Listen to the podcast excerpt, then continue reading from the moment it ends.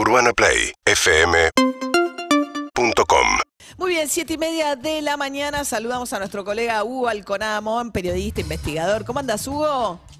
Buen día, María. ¿Cómo andamos? Muy bien, muy bien. Acá un poco desconcertada, te diría la verdad, con la evolución de la causa de la investigación del ataque a Cristina Kirchner. Pues es posible que empieces a tener algunos datos adicionales que nos permitan entender más, mejor, con una visión panorámica muy pronto. La investigación está entrando en una zona de definiciones porque hoy deberían estar indagando a los ahora tres detenidos y si ocurre como ha ocurrido hasta ahora, María, que se han negado a declarar, la jueza ya queda prácticamente encaminada a firmar la resolución que o dicta el sobreseimiento o la falta de mérito o lo, por como viene la mano el procesamiento de los tres. Si lo hace, ahí va a tener que exponer todas las evidencias y además hacer la argumentación lógica que la lleve a eso. En otro, en, de otro modo, nos va a permitir ver la película que hasta ahora han desarrollado tanto la jueza como el fiscal. A ver, aclaro para los oyentes, por película no estoy hablando de ficción, sino decir la trama completa que han desarrollado y han reconstruido con evidencias los dos. Ahora parece, claro, ¿no?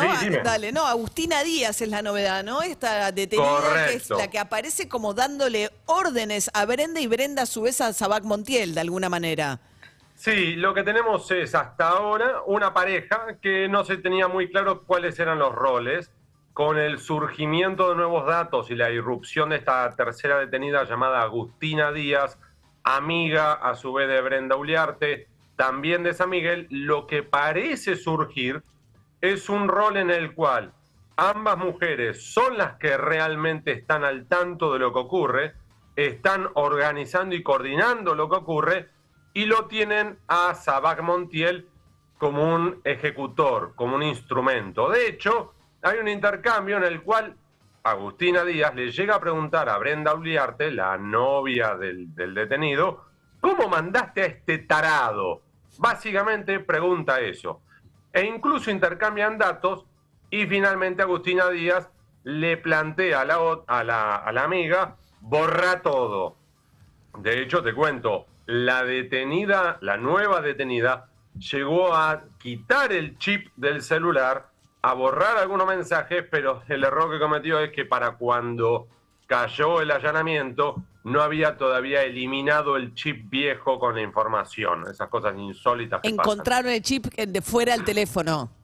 Exactamente. Entonces acá tenemos, uno, una nueva detenida. Dos, también es interesante que apareció Cristina Fernández de Kirchner, finalmente en el expediente, se presentó, pidió y va a ser tenida como querellante. Para que los oyentes comprendan, esto significa cuando uno tiene el rol de víctima y uno quiere presentarse en el expediente para eventualmente ofrecer datos, aportar sugerencias, por ejemplo, para mí, ¿por qué no investigan esto? ¿Por qué no piden este, este registro de llamadas? Además pidió explícitamente, ¿no? Que le avisen antes de decretar secretos de sumario.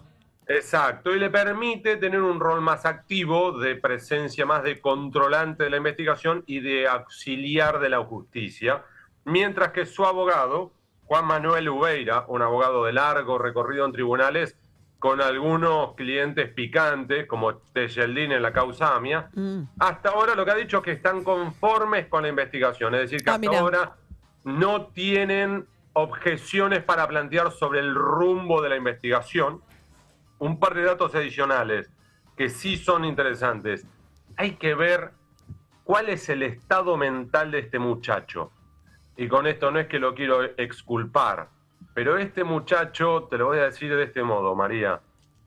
Todas las personas en las cuales he hablado, amigos o conocidos, distintas personas que lo han conocido, todos te los definen como un problema, un muchacho con problemas. Eh, algunos te hablan de bobo, bueno, esta muchacha hablaba de tarado, otras personas te hablan de un muchacho limitado, con problemas, y en definitiva este muchacho ya tenía un certificado de discapacidad que se probó que era trucho, y ahora un colega de Clarín, Daniel Santoro, ha encontrado datos que marcan de que este muchacho tenía interacciones con hospitales de la ciudad de Buenos Aires donde se hablaba de sus problemas de inestabilidad emocional. ¿Qué quiero decir con esto? Sí, apareció, perdón, hubo también el fiscal Rívolo revisando el celular, ¿no? De Sabac Montiel, encontró imágenes de abuso infantil, digamos, que cuando, y, y la derivó a otra unidad de investigación. Sí, no solamente de pedofilia, María, también de zoofilia. O sea que ah. este muchacho viene completito. Entonces, acá lo que hay que ver, María, es en el caso de este muchacho, hay que realmente evaluar si está en capacidad de comprender sus actos, si hay que declararlo incapaz. Insisto, esto no le baja el precio a la gravedad de lo que hemos vivido, sino que hay que ver cuál es el rol de cada uno. A medida que van avanzando los días, María, la sensación que da es que este muchacho fue, vamos a decirlo de este modo, y, estoy bordeando el límite de que alguien me lo pueda objetar fue un idiota útil. Esto es lo que parece. Lo importante acá es cuál fue el rol de Brenda Uliarte, cuál fue el rol de esta nueva detenida Agustina Díaz y además, María, si hay alguien detrás. ¿Hubo alguien detrás o no? Sí, pues aparece el financiamiento también, ¿no? En un momento creo que es Brenda la que dice, ya sé a quién le voy a pedir la plata, porque aparentemente estuvieron viendo la posibilidad de alquilar un departamento ahí en la zona para hacer el trabajo previo. Sí, que ahí también tenés dos variantes estos muchachos y muchachas divagan de lo lindo, entonces por un lado puede ser como digan, como que si vos y yo dijéramos ahora, bueno, ¿por qué no alquilamos un, un departamento en Nueva York? Y claro, cruzamos mensajes entre nosotros sin saber ni lo que cuesta un alquiler, ni los requisitos para un alquiler, ni nada. Esto es una variante. O dos, puede que realmente hayan intentado y que tuvieran alguien que estuviera a cargo de cubrir la garantía. Si es así, hay que buscar a esa persona que pudo haber cubierto una garantía para alquilar un departamento en Recoleta. Ese es un eslabón clave. Bien. Bueno, Hugo Alconada Mon, Hugo es investigador, periodista sagaz y ahora todavía no tuve la oportunidad de leerlo porque me acaba de llegar, pero quiero mencionarlo. Ha incursionado en la ficción. Yo admiro enormemente el coraje de todos aquellos que nos formamos en la no ficción, escribiendo textos basados en historias reales y de repente pegás el salto a la ficción. Aunque La ciudad de las ranas, así se llama la novela de Hugo Alconada que se acaba de publicar, por lo que vi Hugo hasta ahora está un poco cuenta la historia de la fundación de tu querida Ciudad de la Plata. Así es, y también cuento a partir de eso, que tomo como trampolín, la historia o un tramo de la generación del 80, que fue espectacular. Y cuando estudiamos e investigamos la generación del 80, María, es igualito que ahora. Corrupción, espionaje, desvío de fondos públicos, financiamiento de campañas electorales con fondos públicos. Todo esto es real, ¿eh? Intentos de asesinato. Generación, estamos hablando Argentino Roca. De 1880. 1880 a 1893. En esos 12 años hubo dos revoluciones, intentos de asesinato, espionajes, intercepción de cartas. Uno lee aquello, ve hoy y dice, no cambiamos demasiado. ¿eh? Bueno, felicitaciones Hugo entonces por la ciudad de las ranas. Te mando un beso grande. Un gran beso. Buen día, equipo. UrbanaPlayFM.com